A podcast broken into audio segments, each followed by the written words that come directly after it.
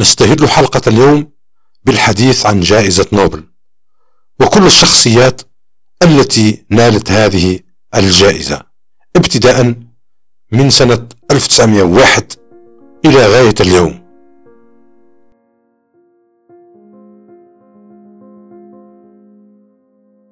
ترى من يعطي الآخر الأهمية. هل الكاتب هو الذي يعطي الجائزة أهميتها؟ حين يحصل عليه.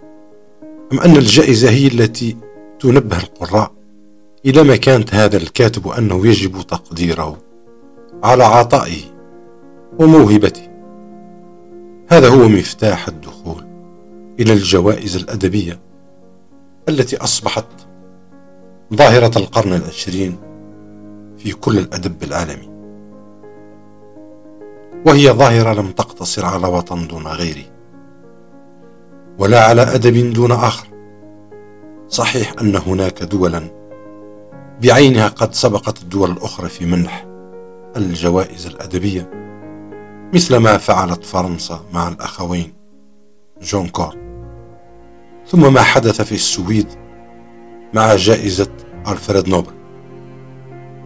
ولكن من الصعب الآن مع نهاية القرن العشرين أن نحصر عدد الجوائز التي تمنح في أقطاب الكرة الأرضية.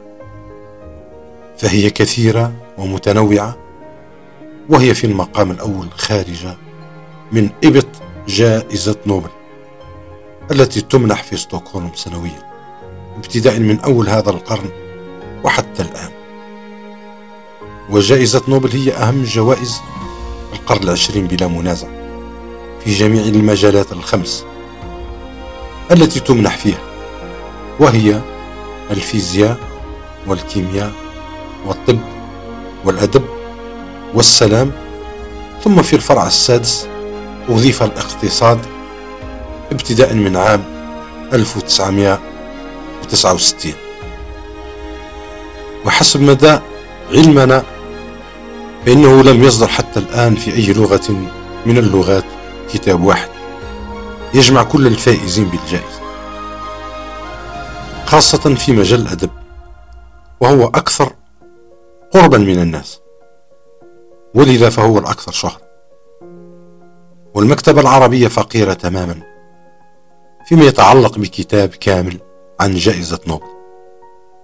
عدا الكتيب الذي وضعه عباس العقاد قبل رحيله مباشرة وهو آخر كتبه الصادرة في حياته وكتاب آخر عن الفائزين بالجائزة بين عامي 1980 و 1992 وصدر هذا الأخير مع بداية عام 1993 عن دار المعارف لماذا كتاب عن جائزة نوبل؟ لا شك أن عدد الأدباء الذين نالوا الجائزة حتى الآن يمثلون صفوة المبدعين في بقاع عديدة من العالم. رغم أن الكثيرين منهم قد دخلوا دائرة النسيان ولكن يهمنا أنهم يمثلون ثقافة قرنين من الزمان فأغلب هؤلاء الأدباء الذين حصلوا على الجائزة ينتمون إلى ثقافة القرن التاسع عشر. أما الباقي فينتمي إلى القرن العشرين وبذلك فإنهم يمثلون ثقافات عالمية. مختلفة في أوروبا والقارتين الأمريكيتين وآسيا وإفريقيا وأستراليا. وهم ينتمون إلى العديد من المدارس الأدبية كما أنهم متنوع العطاء في الرواية والقصيدة والمسرح وأيضا في الفلسفة والتنظير. إذا فالاطلاع على هؤلاء المبدعين حيواتهم وعطاءهم يعني في المقام الأول التعرف على قلب الإبداع في القرن العشرين.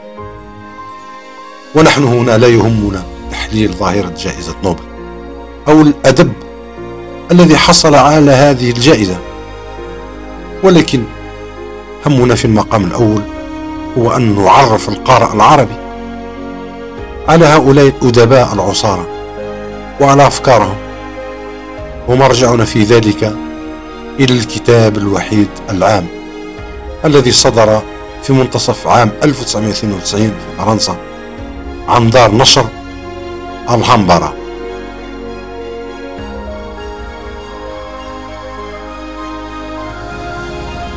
إننا لا يمكن أن نقدم تعريفا لكل الكتاب الذين فازوا بالجائزة دون أن نتعرف على ألفريد نوبل من ناحية ثم لوائح الجائزة من ناحية أخرى. وهي التي يقوم على أساسها ترشيح كاتب ومنحه الجائزة.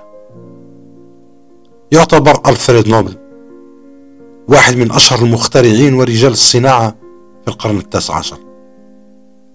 وقد جاءت شهرته من اختراع الديناميت. وهو مولود في مدينة ستوكهولم عام 1833 من أبوين سويديين. عاشت الأسرة في مدينة سان بيترسبرغ عاصمة روسيا في تلك الآونة. حتى بلغ ألفريد سن التاسعة ثم انتقلت الأسرة بين بلاد عديدة بحكم وظيفة الأب ولذا اعتبر نفسه مواطنا عالميا. ولعل هذا ليس غريبا أن ألفريد قد اعتبر كل العالم بلده. وبحكم هذا الانتقال فقد أتقن ألفريد نوبل خمس لغات منها السويدية والروسية والإنجليزية والفرنسية والألمانية. وكان يكتب بهذه اللغات نثرا على أحسن ما يكون النثر. وفي باريس درس علوم الكيمياء التي أصبحت شاغله الأول. وقد عانى ألفريد نوبل طيلة عمره. من صحته المعتلة. مما دفعه أن يختار الطب مجالا. فيما بعد. لجائزته. ومن المعروف أن نبوغه في الكيمياء قد دفعه إلى اختراع الديناميت. ورأى أن هذا الاختراع سوف يشارك في في تدمير العالم أكثر من بنائه لذا خصص كفة ثروته وريعها وبراءة اختراعه من أجل خدمة الإنسانية. والسؤال المطروح لماذا كانت الجوائز في هذه الفروع؟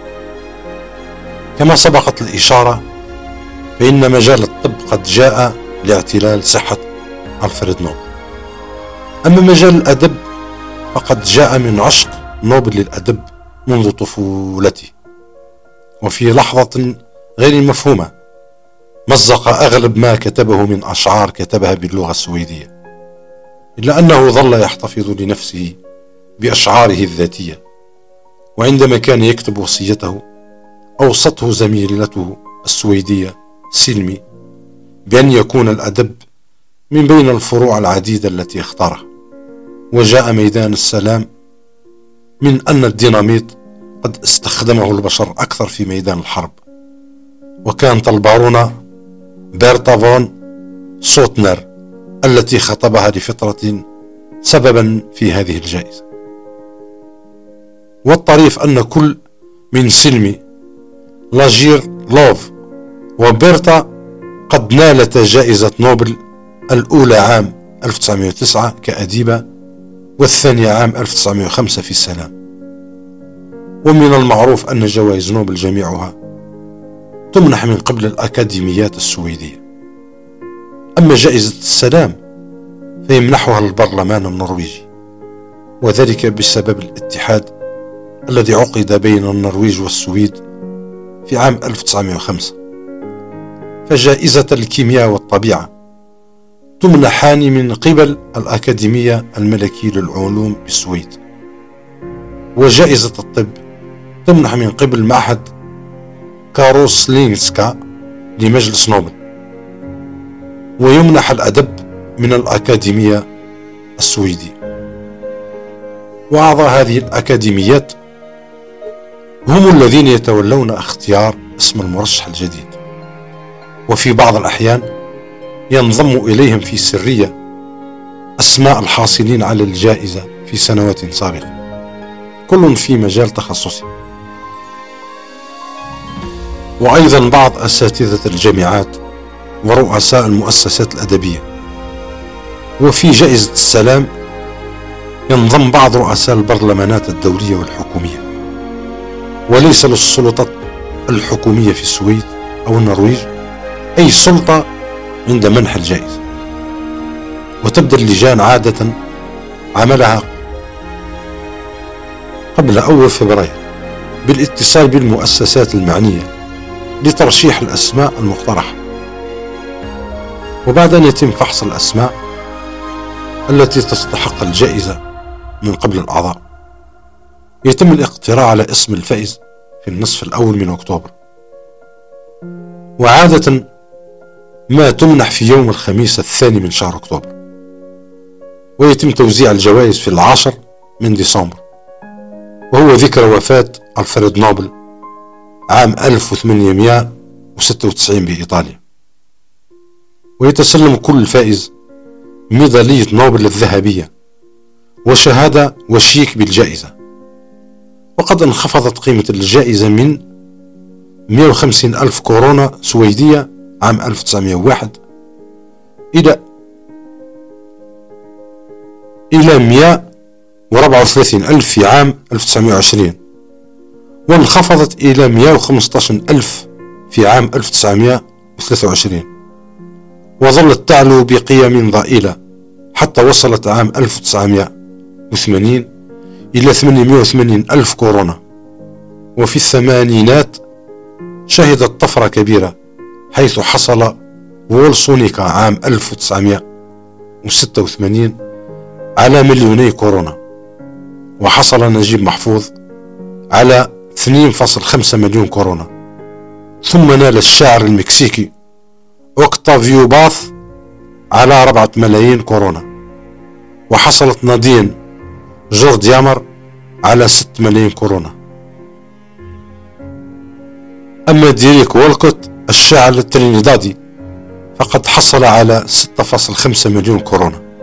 وحصل الياباني أوي كينزابورو.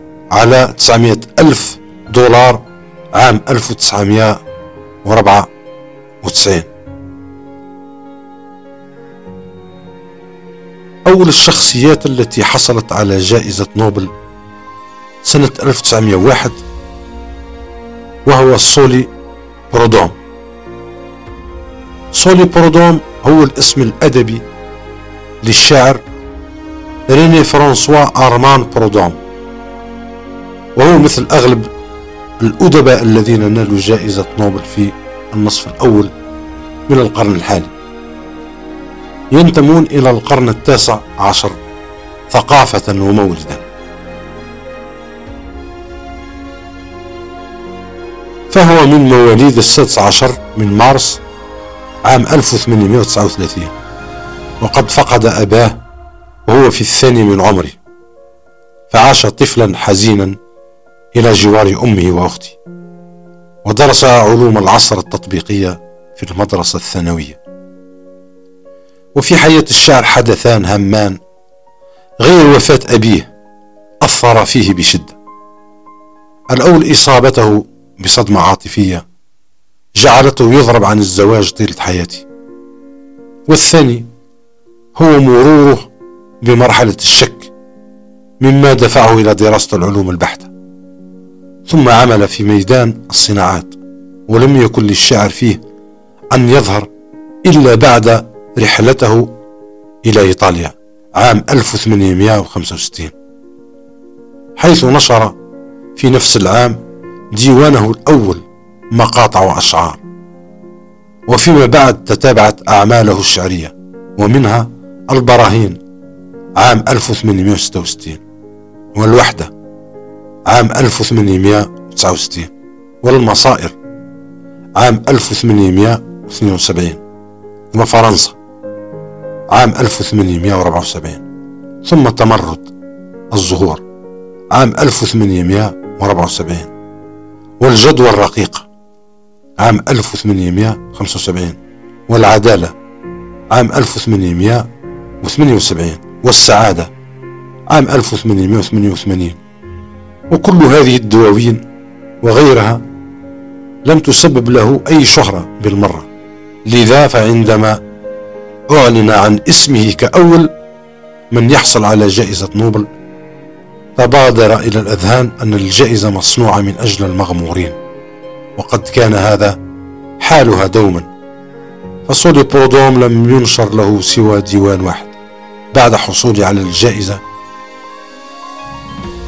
تحت عنوان أطلال وذلك عقب وفاته بعام واحد فقط.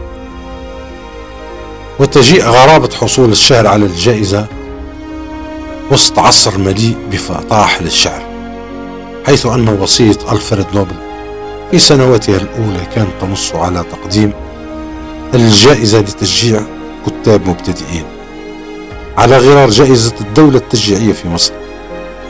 لكن الجائزة وضعت سوري برودون في قائمة الفائزين بهذه الجائزة الهامة بل أول الحاصلين عليها دون أن يرتقي شعره بالمرة إلى مصاف أصدقائه من الشعراء حتى من البرناسيين الذين انضم إليهم فور نشره ديوانه الأول عام 1866 ومن المعروف أن المدرسة البرناسية في الشعر قد أهتمت في المقام الأول بالمشاعر الشخصية والتجربة الإنسانية الخاصة. ومن أشهر شعراء هذه المدرسة التي ازدهرت في النصف الثاني من القرن التاسع عشر كل من لاكونت وهيريديا. وقد آمن سولي برودوم بأن يكون مستقلا كشاعر بعد صدمته في تجربته العاطفية والفكرية مما جعله يعبر عن هذه التجربة دون غيرها. وقد جاءت هذه الصدمة في سنوات مبكرة من حياته فتركت أثرها عليه طويلا. أما تجربته العقائدية فقد فقد أكسبت شعره رؤية فلسفية حول الدنيا والحياة. بدأ هذا واضحا في ديوانه الأول مقاطع وأشعار فهو يعكس مشاعر الإنسان الداخلية بتناقضاتها سواء كانت مع الحياة أو ضدها وبطبيعة التجربة العاطفية الفاشلة فإن للحب مكانه الخاص في هذا الديوان فهو يأخذ في وصف الفتيات والنساء خاصة من أشكالهن الخارجية مثل ما حدث في قصيدة العيون زرقاء أم سوداء؟ فكلها محبوبة وكلها جميلة. عيون بلا عدد ترى الفجر وتنام في أعماق القبر وتشرق الشمس أيضا. ويقول الناقد الفرنسي إيفالان فافر أن هذه الحسية موجودة في أغلب أشعار بوردون فهناك دوما الطير الصداح الذي يهاجر من عشه كي يعود إليه فيما بعد وهي صورة شعرية تعكس عشق الحرية والارتباط الدائم بالمكان. ولذا فإن الكثير من أشعار برودوم وأيضا المدرسة البرناسية مكرس للتعبير عن الطبيعة. والطبيعة سيدة جميلة في قصائد الشعر. وقد تبدو هذه السيدة حزينة حين سقوط المطر.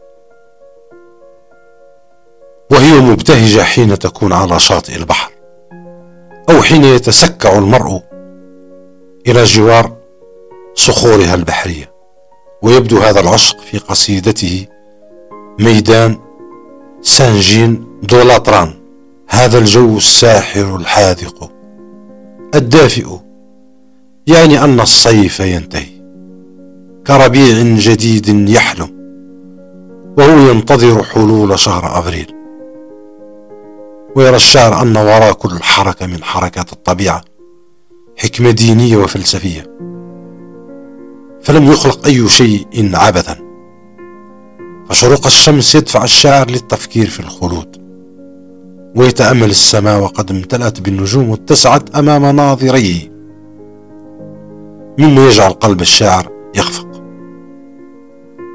الحياة قلقة أمامي. تمشي حاملة مصباحها الذهبي. وأتقدم مديرا رأسي في ممر معتم طويل. والحزن أيضا هو سيد في أشعار سولي بردوم.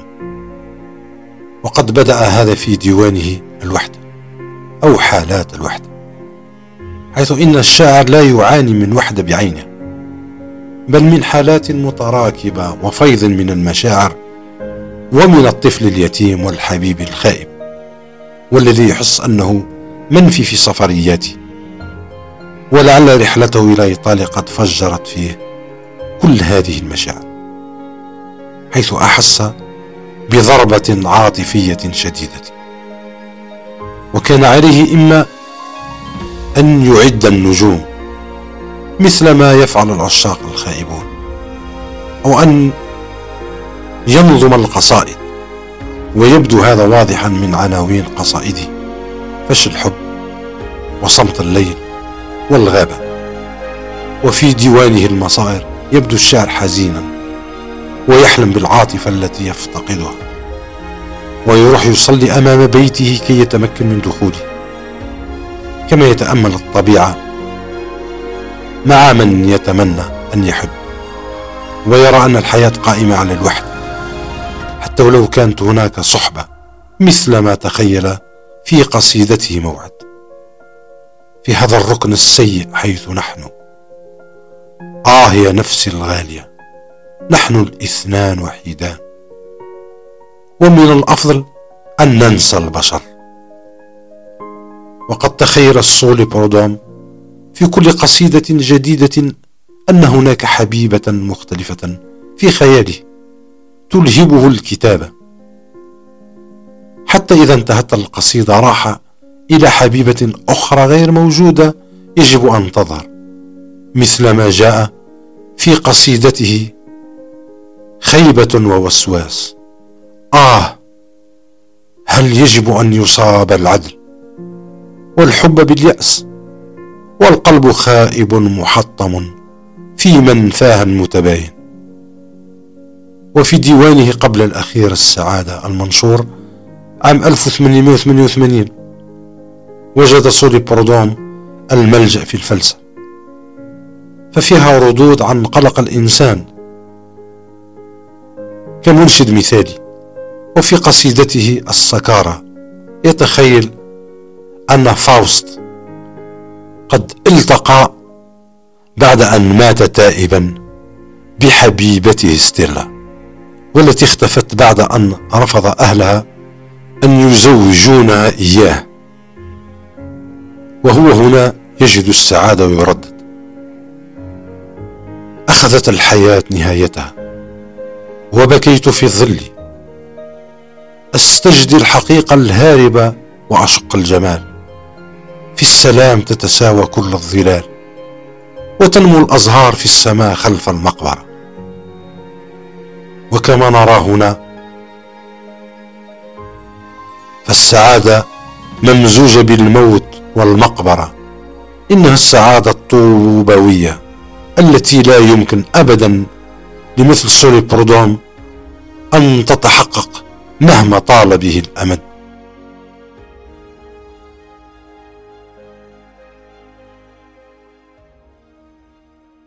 انتهت حلقة اليوم. ونعدكم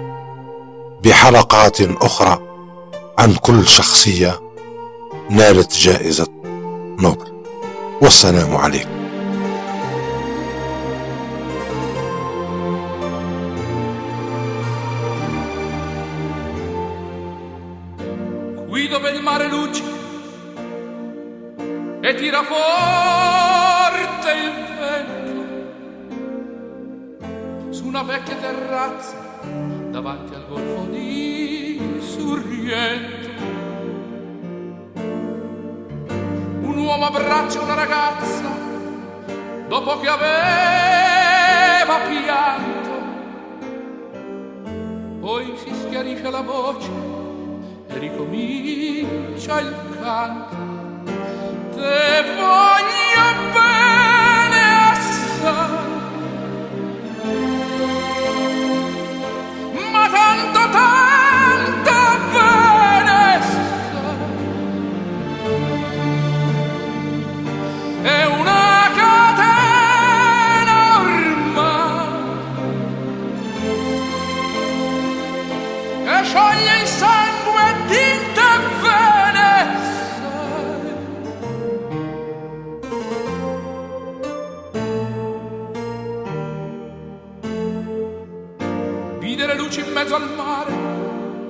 penso alle notti là in America.